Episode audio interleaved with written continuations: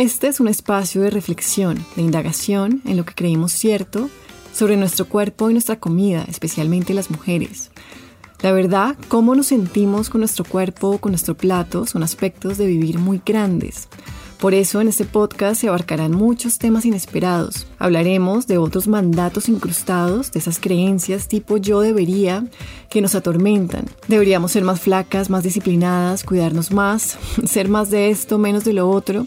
Ideas que nos agotan, que no nos ayudan a conectar con un sentido de vivir que incluya más alegría, paz o satisfacción. Mucho de eso viene de la cultura y vamos a pasar por ahí. Vamos a revisar una cultura de dieta, de violencia estética, sexista, que fomenta el perfeccionismo, el agotamiento, la insatisfacción corporal, las guerras con la comida. Lo haremos para afinar nuestro ojo crítico, aprender a poner límites e identificar la manera como los mandatos externos se miscuyen en nuestra salud mental y física, nos dicen cosas que no son ciertas, nos convencen de que hay versiones idealizadas nuestras que tenemos que perseguir sin descanso. Porque también sé que lo necesitamos, en este espacio se fomentará la suavidad frente a nosotras mismas, la autocompasión, la comprensión profunda de que somos suficientes tal cual somos.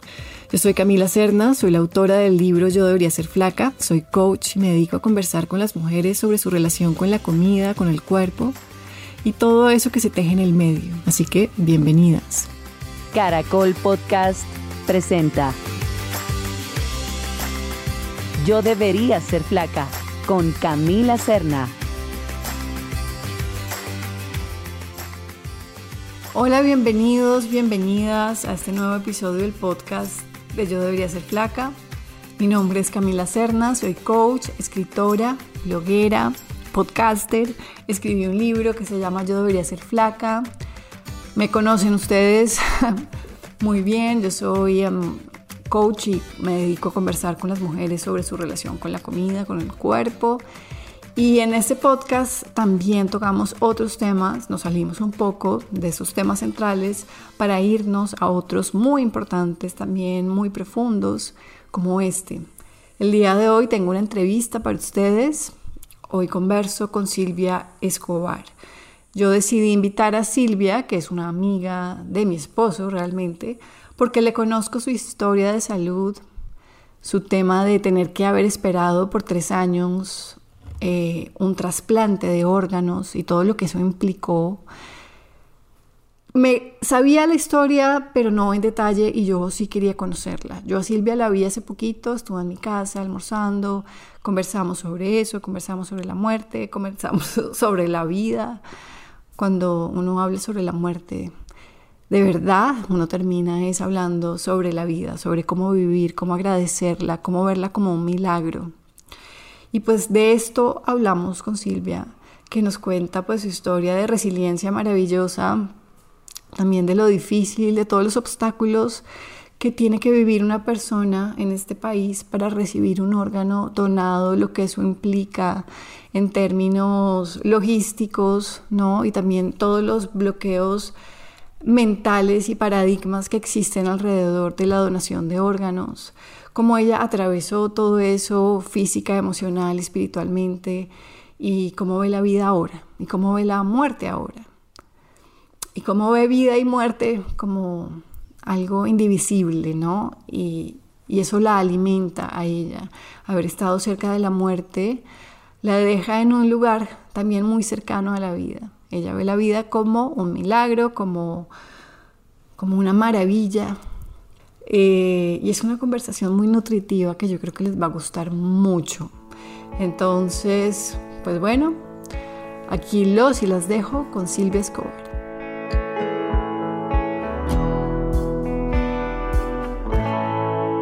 Hola Silvia, ¿cómo estás? Bienvenida a este espacio de Yo Debería Ser Placa. Qué rico tenerte aquí, ¿cómo estás? Hola Camila, muchas gracias por la invitación. Pues muy contenta de conversar contigo.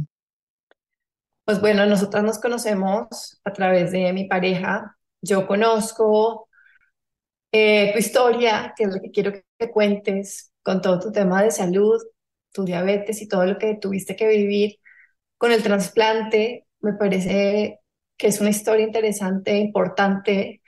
Nosotras hace poquito nos vimos aquí en Barichara nos estuviste visitando, conversamos delicioso, hablamos de temas como la muerte, que dijimos esa vez, casi nadie habla de esto, deberíamos hablar más de esto.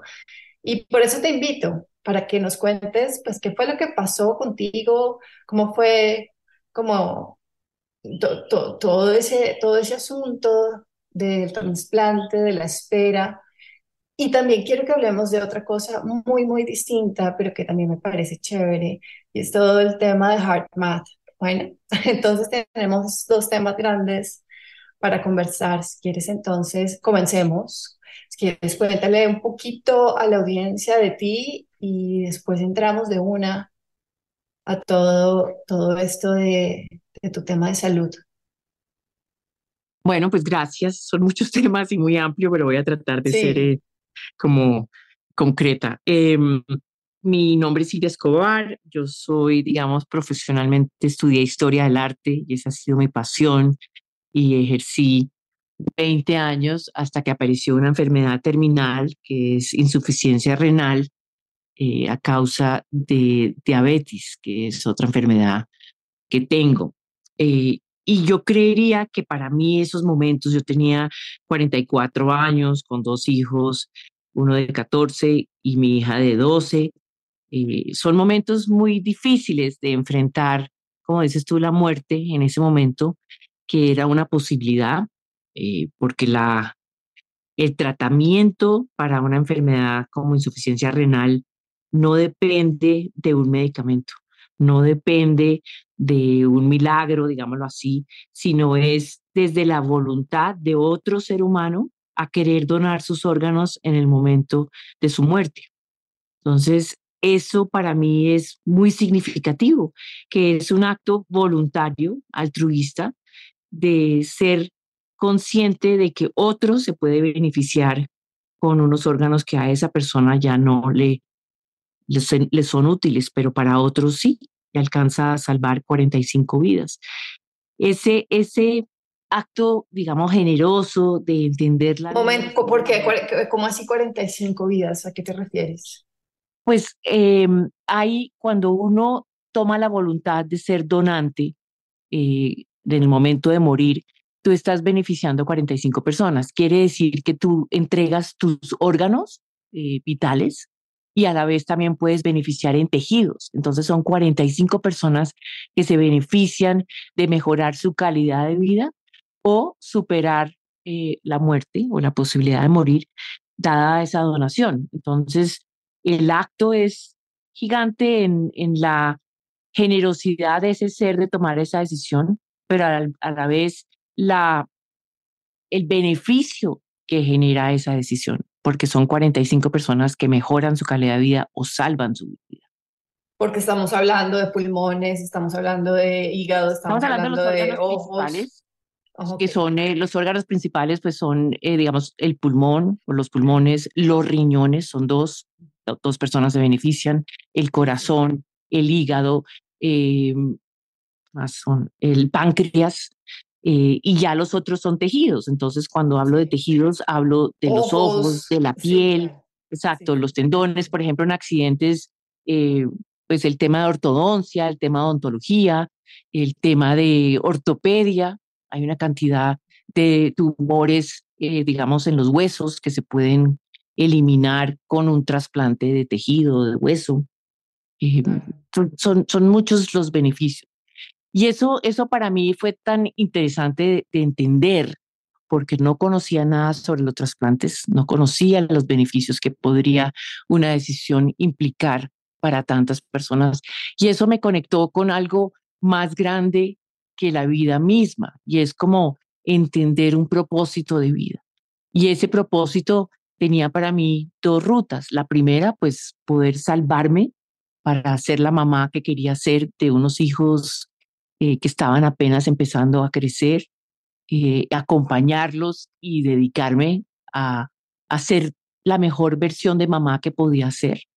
Hoy en día, pues mis hijos tienen 27 y 23 años y me da un gran gusto saber que mi vida se salvó gracias a una mujer que decidió donar, es un donante cadavérico, entonces es una persona que no conozco, que tomó esa decisión Y lo segundo es el regalo, el regalo de que la enfermedad como una, no quiero usar la palabra herramienta, pero es una vía, digamos, para un crecimiento personal y para trascender en lo que es mi vida. Eh, hoy en día valoro otras cosas que quizás pasaban por alto en su momento de tener salud, que dejan de serlo en el momento que uno enfrenta la muerte.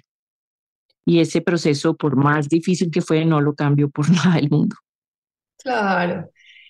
Y porque te volviste un poquito activista del tema, ¿no? Me estabas contando cómo fue ese proceso y esa espera, porque no fue querer un órgano y que llegó el órgano a la semana, sino que se tomó bastantes años, ¿cierto? ¿Cómo fue esa espera y cómo fue ese activismo? Pues yo diría que el activismo sigue, sigue muy eh, presente en mí, igual este, esta invitación tuya a conversar contigo para mí tiene mucha importancia y trascendencia en que quizás cuando nos oigan en esta conversación, algunos puedan como reconsiderar su decisión a favor o en contra, pero por lo menos que se hagan la pregunta de si están dispuestos a donar. Nosotros tenemos una ley, la ley 86, eh, Rodrigo Lara la impulsó, y dice que todo, todo eh, ciudadano colombiano es donante al menos de expresar su voluntad contraria. Eso está en ley, pero en la práctica eso no se, no se aplica. Entonces, eh, hay muchas dificultades para que en el momento de una situación eh, de ser donante se aproxime la familia a preguntarles si esa persona tenía la voluntad o no. Entonces muchas veces eso no se aplica, eso no se hace. Entonces pasan eh, por alto esa situación porque me parece que es equivocado también en ese momento abordar a una familia que está destrozada por la muerte de un ser querido, hacer este tipo de preguntas. Esto tiene que conversarse, por decirlo, en un ajiaco, en una, en una reunión familiar donde la muerte sea una conversación amorosa, no de duelo ni tristeza que siempre lo va a acompañar, sino desde trascender las preguntas de qué es la vida de cada uno, qué significa para cada uno la vida, qué, qué propósito, qué legado, qué intención quisiera dejar. Y si tu intención al final de la vida es beneficiar a otros, pues que se pueda conocer dentro de la familia esa voluntad y no en un momento tan álgido como en una sala de urgencias o en un cuidados intensivos donde apremian muchas otras emociones de tristeza y dolor y de duelo, que quizás eso hace más difícil que se aborde la decisión. Se deja escrito, se deja por escrito. Sí, es importante la, eh, la, sí, se deja por escrita la voluntad, se, se, también se puede dejar conversado con la familia para que la familia en su momento de donde estés eh, en ese estado de crítico ya de fallecer, puedas eh, expresar que la voluntad de ese ser querido era donar. Porque cuando uno habla de donar, tiene una de pronto equivocada interpretación de lo que es donar. No es un accidente, digamos, donde la persona falleció. Para ser donante de órganos, la persona tiene que estar en un estado de lo que se llama coma o eh, un estado, digamos, de células muertas. Eh, perdón, células, o sea, eh, la, la vida tiene que estar la persona tiene que estar con viva. Es una muerte encefálica y esa muerte encefálica significa que la persona no tiene ninguna connotación cognitiva y se mantiene artificialmente con las máquinas del corazón para que bombee la sangre. La dificultad es, que para hacer una muerte encefálica hay que estar en un hospital para poder ser donante de órganos. Y eso es una constitución ya muy limitante y difícil de...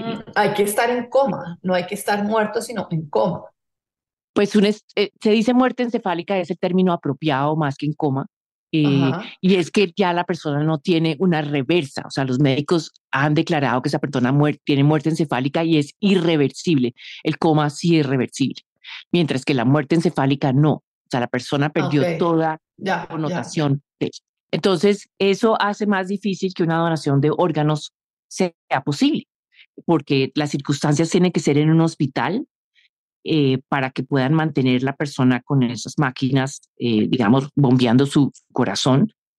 Y por otro lado, eh, la persona tiene que estar también en disposición, la persona que llaman tiene que estar en atención permanente, o sea, tiene que estar al menos dos horas por mucho lejos de un hospital para poder hacer el trasplante. Entonces son circunstancias únicas.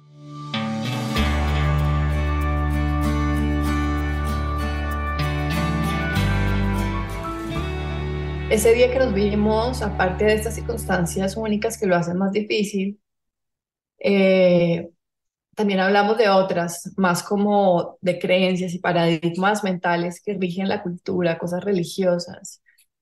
Que, ¿Cuáles son otros bloqueos que ocurren?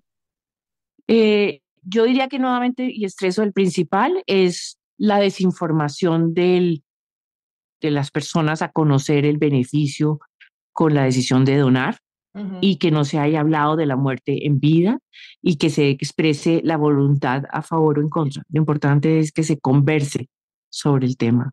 La segunda son creencias religiosas de que el cuerpo no va a estar completo en el momento de su muerte, por lo tanto, en ese juicio final, eh, quizás la persona no entre al cielo, pero para mí eso tiene una connotación contraria, porque me parece que si estamos hablando de una religión, de un ser bondadoso, un ser creador, pues qué mejor que favorecer la vida como Él crea la vida. Entonces creo que ahí, ahora inclusive con, con las eh, cremaciones y con la inserción, que es menos favorable hoy en día que se haga una sepultura en cuerpo, pues ahí está otro indicador de que la muerte es mucho más que un cuerpo físico, es un alma. Eh, claro. La, y la tercera, eh, yo creo que es el, el desconocimiento sobre el tema, eh, que creo que es algo que solamente a quien nos toca vivirlo de cerca empezamos a conocer las dificultades que se presentan.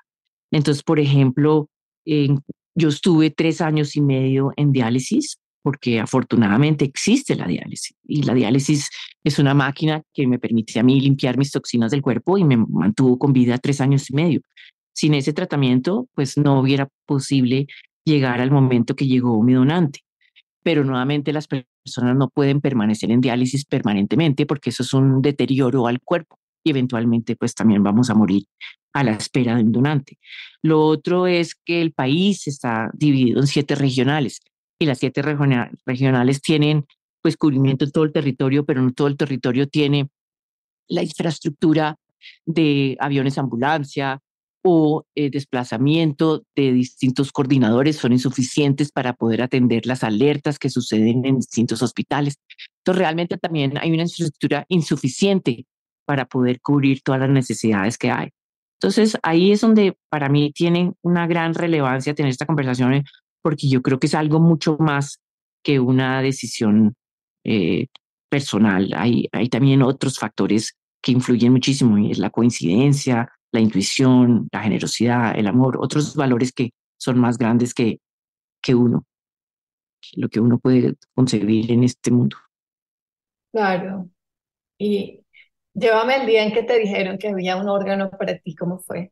¿Qué sentiste? Eso, fue un día extraordinario, fue el 10 de junio del 2015 y, y nuevamente em, ese día, pues es el día esperado. Yo recibí la, llamada a las cinco y media de la mañana eh, y es como, Silvia, la esperamos en el hospital, máximo dentro de una hora, eh, ya está listo su trasplante, eh, o, llegó su, su, posible donante, porque es posible en el sentido que uno previamente se hace unos exámenes para poder determinar la compatibilidad, porque aquí es muy importante saber que ese riñón, en mi caso, que se iba a trasplantar, tenía la compatibilidad conmigo para que pudiera aprovecharlo, no rechazarlo y poder tener una vida sana. Entonces, de ahí es donde parte como lo primero, es, no es para todo el mundo y no todos los riñones son aptos para todas las personas. Hay unas características, en el caso del riñón son los HLA, que son estos, digamos, factores que permiten garantizar cierta compatibilidad para que pueda uno recibirlo. Lo segundo es que fui la cuarta persona que llamaron ese día. La primera ah, eh, no contestó. Entonces, la ¡Ah! primera no contestó, no quiere decir un solo teléfono celular, sino una red de teléfonos celulares, porque nuevamente, como es inesperado, es fortuito, las personas tienen que estar máximo una o dos horas de distancia para poder llegar a recibir y hacer la cirugía de, de esa donación, porque si se espera mucho, también el órgano se deteriora y no puede ser trasplantado. No puede dejar de irrigarse la sangre, porque no sería un, un, eh, órgano eh, factible, un órgano de, viable a, los, a las condiciones. Lo segundo es que en los primeros 10 días del mes uno tiene que hacerse unos psicotóxicos, que son unos exámenes precisamente de toxinas, para saber el nivel de toxina en el que está el cuerpo, porque nuevamente en el caso del riñón, pues es la ausencia de la eliminación de las toxinas y la persona se va intoxicando y dependiendo de esos niveles, pues es apto o no para cirugía. Entonces la segunda persona no se había hecho, esto es el 10 de junio, como les dije, la persona ese día ya había eh, pues, expirado la fecha y no se hizo los exámenes psicotóxicos. Entonces, por lo tanto, la red de trasplantes lo rechaza y eh, entra la tercera persona. Y la tercera persona eh, tenía una infección en la boca. Eso todo me lo contó la enfermera que me llamó. Entonces, en ese momento, pues una persona con una infección no puede entrar a cirugía y mucho menos pues una cirugía de trasplante donde las defensas tienen que bajarse al cero para que la persona no rechace un órgano que no le pertenece. Entonces, ahí donde fui la afortunada cuarta persona que se benefició de este riñón. O sea, ese riñón era, o sea, venía con nombre propio, era para ti, para ti o para ti. Así lo creo. Total. Y bueno, tengo muchas preguntas. Bueno, pero me interesa saber todo ese tiempo de espera, que fueron como tres años, dijiste, como esperando. ¿Cuáles eran las emociones que primaban? O sea, fue un tiempo de angustia, fue un tiempo de calma, de todo un poco, pero ¿qué, qué te acuerdas de más de esa época? ¿Qué es lo que prima? ¿Emociones? de emociones, sí. emociones es un salpicón, eso, eso está lleno de, todas las emociones posibles, inclusive unas que, que consideraría uno aunque no están eh, tan a la mano como la alegría. Es, eh, por ejemplo, para mí era la resiliencia, o sea, la capacidad de poder estar en unas condiciones donde estaría en lo mejor momento eh, para poder recibir ese riñón, porque nuevamente yo estoy en unos niveles de toxinas que si estoy muy intoxicada no puedo sobrevivir la cirugía ni sobrevivir el órgano que me recibo. Entonces es un tema de cuidarme. ¿Y qué significaba cuidarme?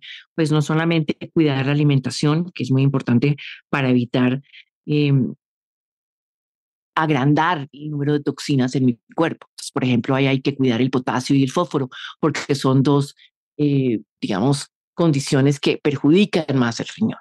Por ejemplo, la, el cuidar la salud mental. Entonces, sí, estoy llena de miedo y de angustia y de tristeza por la circunstancia, pero la contraparte es la alegría de poder ver a mis hijos crecer, la alegría de seguir con vida, la emoción de poder ya teniendo este privilegio de estar frente a la muerte, valorar y, visualizar una cantidad de cosas que antes daba por hecho y no tenía la mano. Entonces, el regalo más grande es rebarajar ese salpicón y entender qué es lo que me motiva a mí para vivir y qué me permite a mí pensar que habrá una posibilidad y cómo desde esa posibilidad incierta de cuándo llegará, cómo hacerla manejable, eh, cómo día a día realmente encontrar elementos para agradecer, eh, circunstancias que me permitan a mí sentir alivio, que sobrepasen todas las otras dificultades que están en el día a día. Como pues circunstancias físicas donde está uno completamente hinchado, o sea, con muchos edemas en todo el cuerpo porque la saturación de agua es mayor a la que puedo eliminar, dolores, muchos, incomodidades, todas las que te puedas imaginar, porque es un catéter dentro de tu cuerpo para poder hacer las diálisis, horarios fijos, malestares, eh, pues un color de piel que refleja las toxinas dentro de tu cuerpo. O sea, pero nuevamente es la resiliencia, es qué es mi propósito, cuál es mi fin, cuál, cuál es mi motivación para aguantar y sobrellevar y entender la enfermedad como una maestra de mi vida. Y eso ¿Estuviste en terapia o lo hiciste sola? Pues ahí es donde tuve el gran gusto de conocer a nuestro querido amigo, en tu caso esposo y el mío amigo, a Camilo, eh, que sí, yo entré a un programa de coaching, pero entré a un programa de coaching por mí, por entender las dificultades eh, de esta adversidad y cómo manejar la adversidad. Eh, es un proceso de esculcarse uno mismo y mirarse al ombligo y ver esas sombras que son eh, parte de quién soy y también las luces de quién soy, pero poder en cierta manera transformar esas sombras a mayor luz. Y tuvo para mí tanto efecto positivo de conocerme, de transformar eh, estas situaciones que me agobiaban y que me hacían perder, digamos, una intención de... Eh, y me gustó que formándome ontológico para otros, a en estos procesos de duelo, y considero el duelo como la salud, eh, no solamente la pérdida de las relaciones, sino las pérdidas en general. Nosotros tenemos pérdidas permanentemente porque estamos en cambio permanente. Entonces es entender que el cambio hace parte de la vida. Y luego pues me formé en cuerpo y movimiento, en cuerpo, eh, digamos ya como a nivel de entender el cuerpo como el vehículo, de las alarmas que uno debe escuchar y no silenciar. Entonces sí, desde entonces pues gozo de la gran amistad con Camilo, que ha sido un ser muy querido y muy importante en mi vida y con otros compañeros que compartimos. Pero sí, esas, esas amistades trascendentales donde uno se está mirando y valorando lo que es el propósito de vida, acercan mucho y siempre serán lazos muy especiales.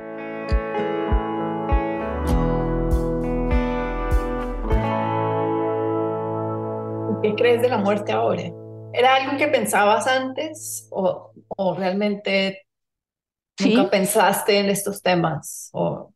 Tal cual, la, la muerte es algo inevitable, la muerte es igual que nacer, vamos a morir, pero la muerte es silenciosa, en el sentido de que eso no se habla, o al menos en mi casa no se habla de la muerte, o no se entendía que la muerte podía llegar a mis 44 años, entonces empiezo a, abordar ese tema porque estoy enfrentada ante la muerte, estoy ante una situación terminal.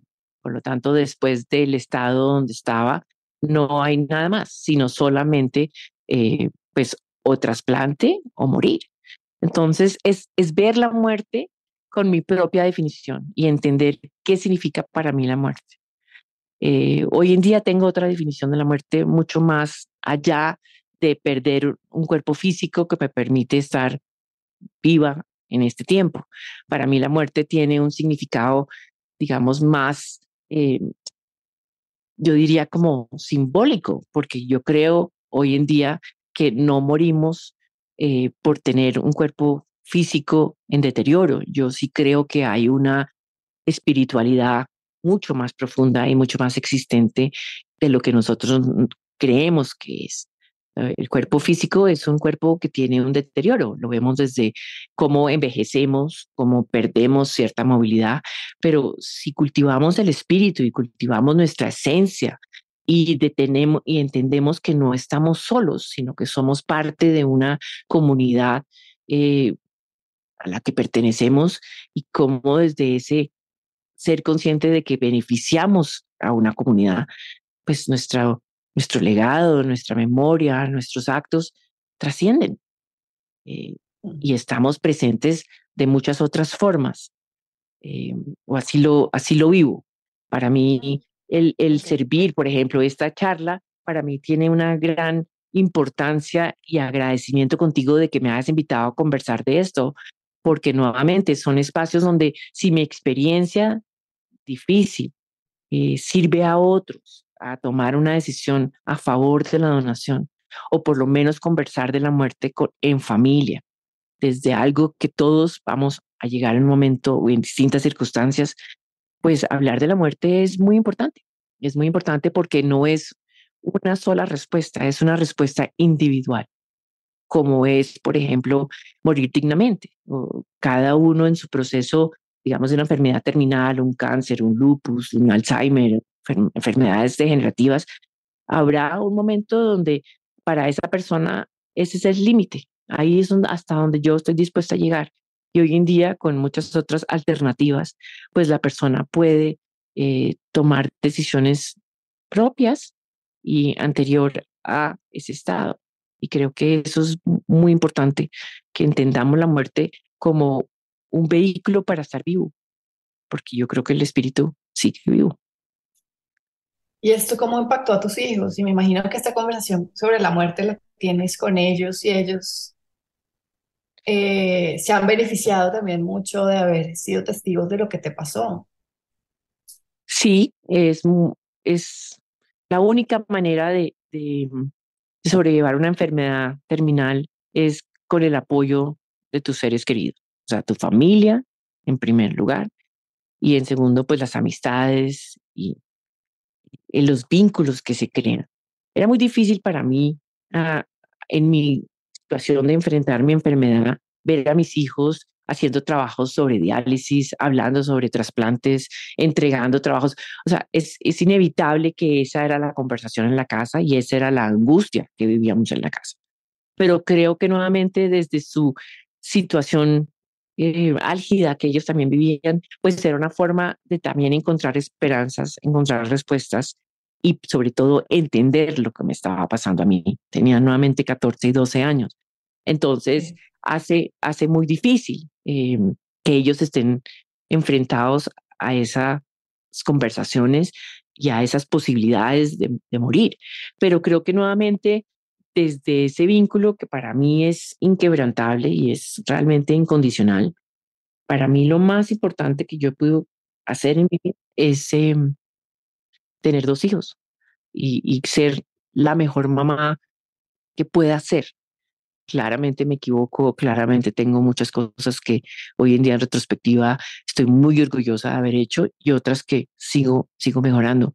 Pero para mí haber estado siempre presente con mis hijos, acompañándolos, eh, apoyando, colaborando, celebrando, animando, no tiene precio.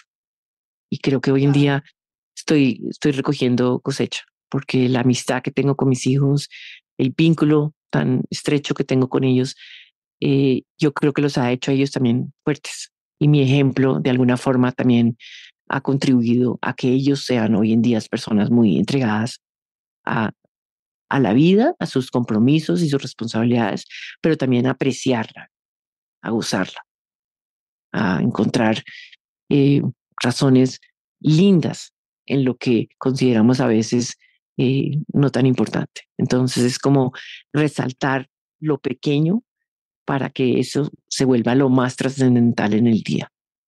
Más conversación.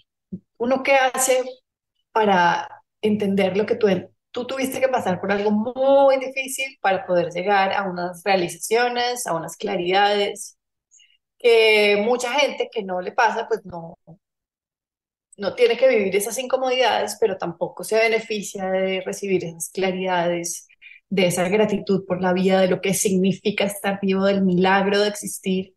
¿Cómo hacemos para llegar ahí sin que tengamos que pasar por algo muy difícil? ¿Sí me entiendes? Por, supuesto, por supuesto. Claramente es mi, mi ruta, digamos, fue mi, mi forma, la enfermedad fue mi forma para encontrar como esa claridad y ese propósito de grandeza de lo que es estar con vida. No, no le deseaba a nadie ninguna enfermedad ni ninguna dificultad, pero creo que muchas veces cuando a uno se le quita el piso, o sea, no tiene un soporte de garantías o de sentir que las cosas son obvias, eh, esa obviedad es lo que yo siento que es lo principal.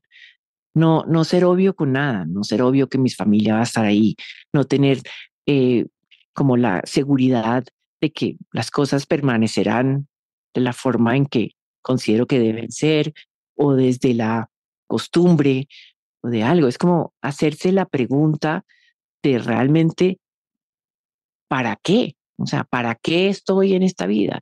Y, mucho más allá de preguntas de éxito, como de más desde un, una connotación de qué quiero dejar en esta vida o qué quiero aprender o qué, en qué quiero contribuir. Y, y yo creo que todos tenemos un propósito más colectivo que individual. Para mí eso es como la razón trascendental de, de entender cómo es la vida.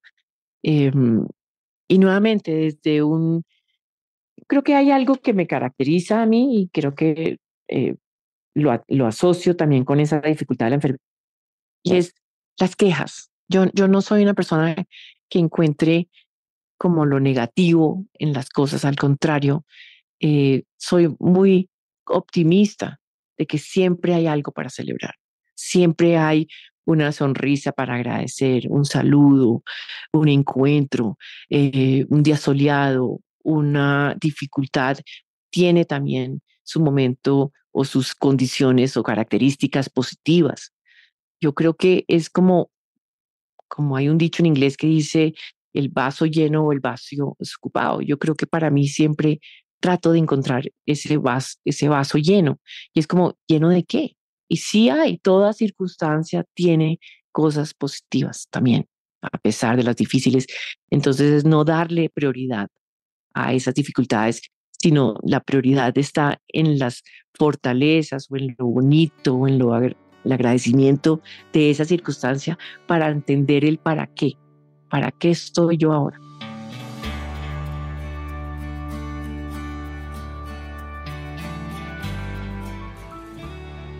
Bueno, y ahora quiero que, nos hables un poco de tu formación con esta gente, el HeartMath. Creo que la mayoría de las personas que están oyendo no, sabrán qué es, porque es que no es, es algo chiquito, no es muy conocido. Pero cuéntanos qué es, eh, de qué hablan ellos y para qué nos sirve. Bueno, eh, HeartMath es, es un instituto en Estados Unidos que se formó hace 27 o 28 años. Es un instituto que se basa en la ciencia. Es un instituto eh, que le ha dado importancia a estudiar las propiedades del corazón y ha encontrado que el corazón tiene su propia inteligencia y la inteligencia del corazón se activa a través de respiraciones, pero unas que ellos han, digamos, eh, evaluado con pares. Y lo importante para ellos es cómo activar la inteligencia del corazón para encontrar un estado de coherencia. Y el estado de coherencia tiene cuatro eh, componentes. El primero es el espiritual, el segundo el emocional, el tercero el físico y el cuarto el cognitivo. Entonces, en esos cuatro eh, digamos, instancias, en el centro está la coherencia, cuando esos tres están, esos cuatro están alineados. Y cuando está uno alineado, encuentra esa claridad eh, que requiere para vivir una vida más eh, plena. Y nuevamente, plena no me refiero a ausencia de problemas o ausencia de angustias o dificultades. Es poder afrontar esas dificultades eh, con una mirada distinta y esa mirada está desde la inteligencia del corazón, que es desde esos cuatro componentes que permiten entender las emociones, poder tener la capacidad para resolver desde un nivel cognitivo de tranquilidad y no de estar abrumado por la ansiedad de la circunstancia. Encontrar un propósito espiritual desde qué me define a mí como espiritualidad, en qué creo, eso es muy individual y lo físico. Y llevar al, al, cuerpo físico también no desde un estrés, porque es que el, la, las circunstancias adversas tienen implicaciones en, en esos cuatro componentes.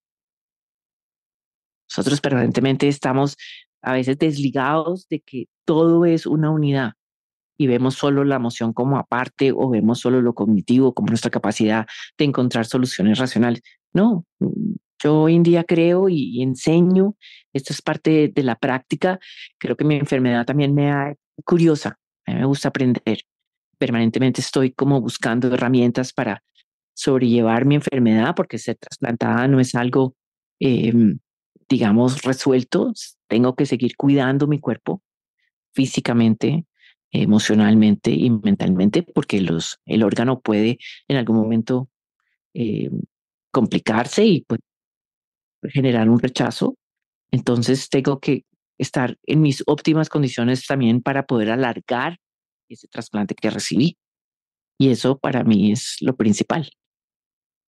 Entonces, permanentemente estoy como buscando estudios y cosas de aprender y de HeartMath me ha parecido extraordinario, porque además de HeartMath, como es un instituto científico, lo que le interesa es poder tener herramientas de medición y hay unos aparaticos que ellos em, diseñaron que pueden medir a través del pulso cardíaco eh, tu estado de coherencia en ese momento. Entonces es algo que tú puedes entrenarte para poder mejorar los niveles de coherencia. Es, fascinante, realmente es fascinante. los invito a que entren a la página. no sé mucho de HeartMath, como te conté, sí leí un libro que escribió Ross, no, me acuerdo Ross algo, el nombre creo que es la, no, no me acuerdo, pero es un libro de HeartMath. Y lo que tú decías de activar el corazón y las respiraciones y todo eso, lo que entendí es que estaba muy asociado también a lo que estábamos hablando ahorita sobre la apreciación, la gratitud, ¿no? Como activar el corazón a través de esas emociones, como de, de eso que podemos practicar. Podemos practicar la gratitud, podemos practicar la apreciación. Son cosas que, si las queremos fortalecer, las podemos fortalecer en nuestra vida. ¿cierto? Hay, hay dos emociones eh, que el instituto ha identificado como las principales para poder entrar en un estado, digamos, de coherencia, y es la gratitud o la apreciación por alguien o algo. Esas son las dos emociones de mayor resonancia en el cuerpo.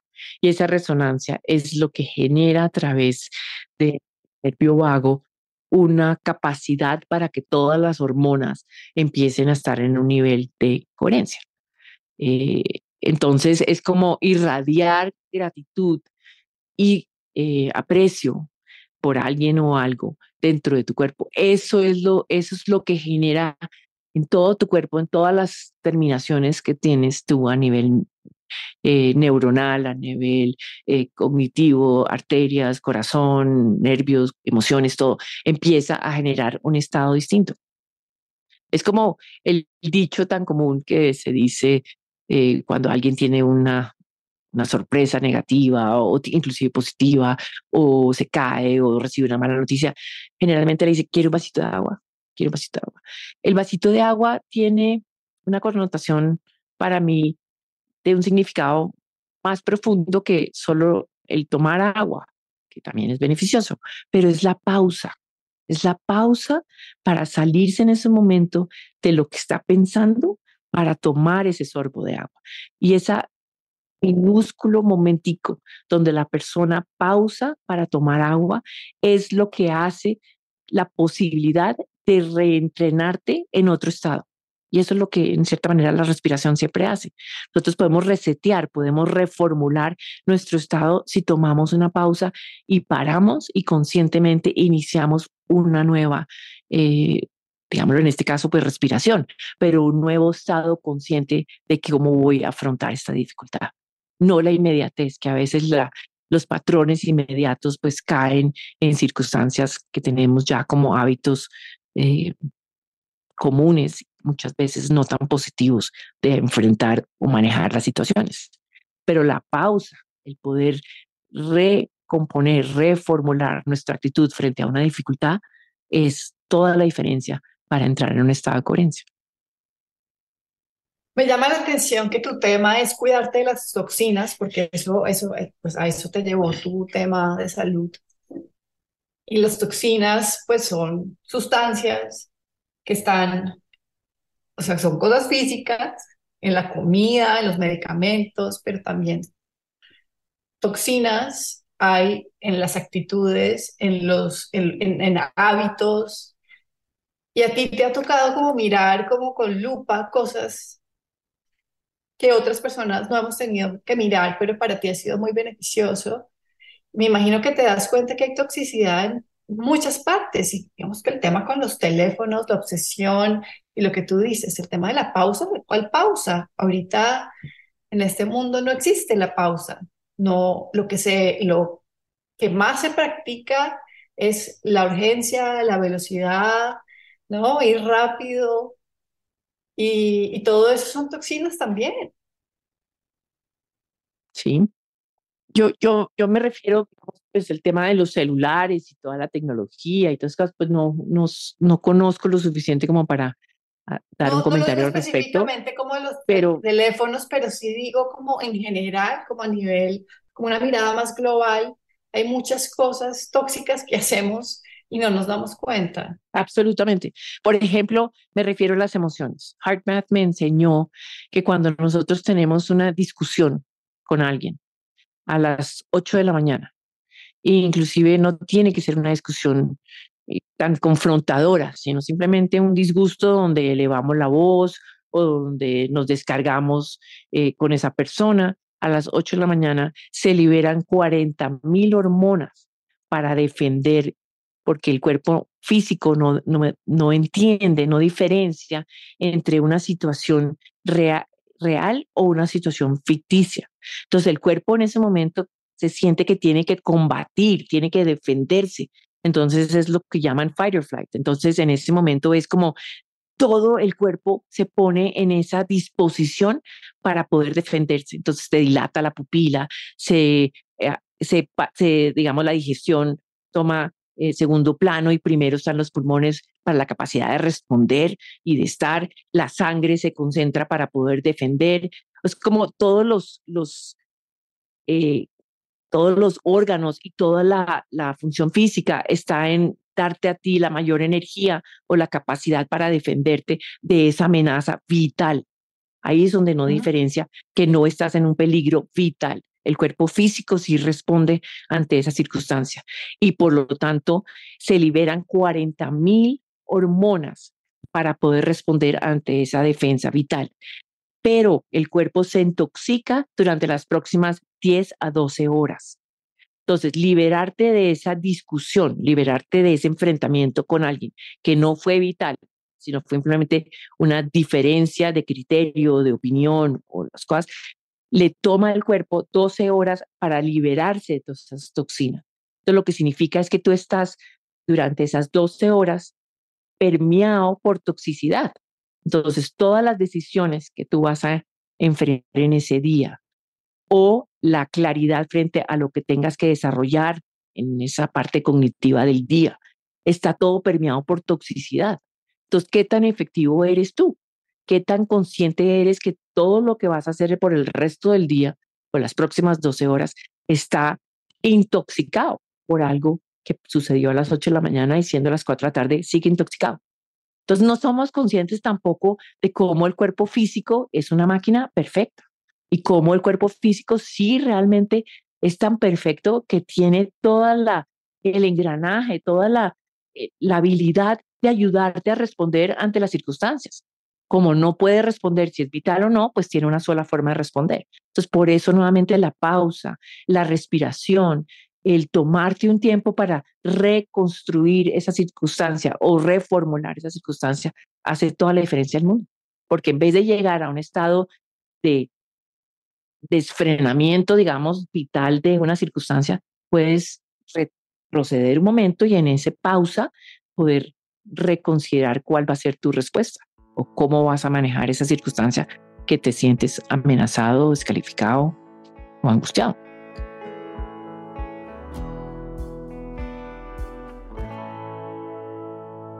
Silvia, para terminar, tú podrías ofrecernos algo práctico ¿Cómo se ve esa pausa?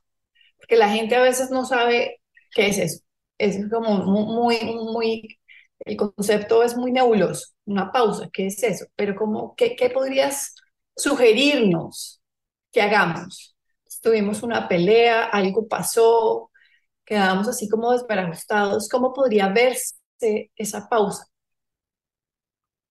Pues yo voy a usar el ejemplo del vasito de agua. A mí me parece que realmente no ser automático en las respuestas. Sí, puedes tener una dificultad con alguien, puedes tener eh, cualquier situación adversa que te lleve a, desarticularte como persona en tu ser porque te sientes eh, afectado, agredido, eh, te, si te sientes tan agredido que sientes que tienes que responder, porque la es algo que no sabemos manejar tampoco.